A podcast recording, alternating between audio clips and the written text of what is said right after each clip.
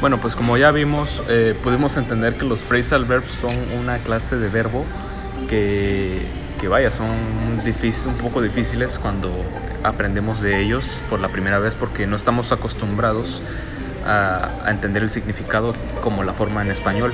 ¿Tú qué opinas, eh, Gerardo, de estos phrasal verbs?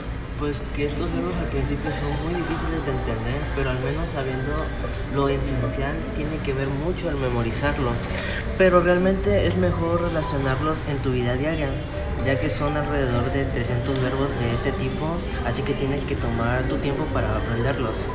Sí, exacto. Hay que tomarse su tiempo porque no hay que, no hay que desesperarse porque al final y al cabo, pues son verbos que en el español tienen otro, podrían tener otro, significado pero es completamente lo mismo. Eh, Lili, no sé si quieras decir algo, porque, este, ¿qué, ¿cuál es tu opinión, tu punto de vista?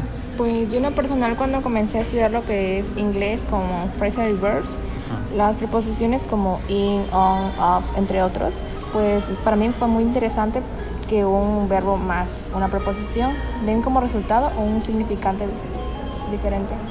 Exacto. Pues este, exacto, un significado diferente y luego verbos algo inusuales. Fernando. Ah, pues yo creo que es muy importante este tema dentro del, género del inglés porque pues gracias a él podemos uh, dar otro tipo de significado en las palabras, en, en, las uniones de las palabras, pero también pues aquí la importancia de que la práctica va a mantenernos en, ahora sí que en la constante, en el constante conocimiento de los phrases and verbs. Sí, claro. Entonces, este, pues en conclusión podríamos decir que son verbos eh, bastante usuales y de mucha dificultad, pero eh, son muy comunes entre los hablantes eh, nativos de, del habla inglesa y, y pues son esenciales en el aprendizaje del inglés. Bueno, muchísimas gracias. Esto fue todo.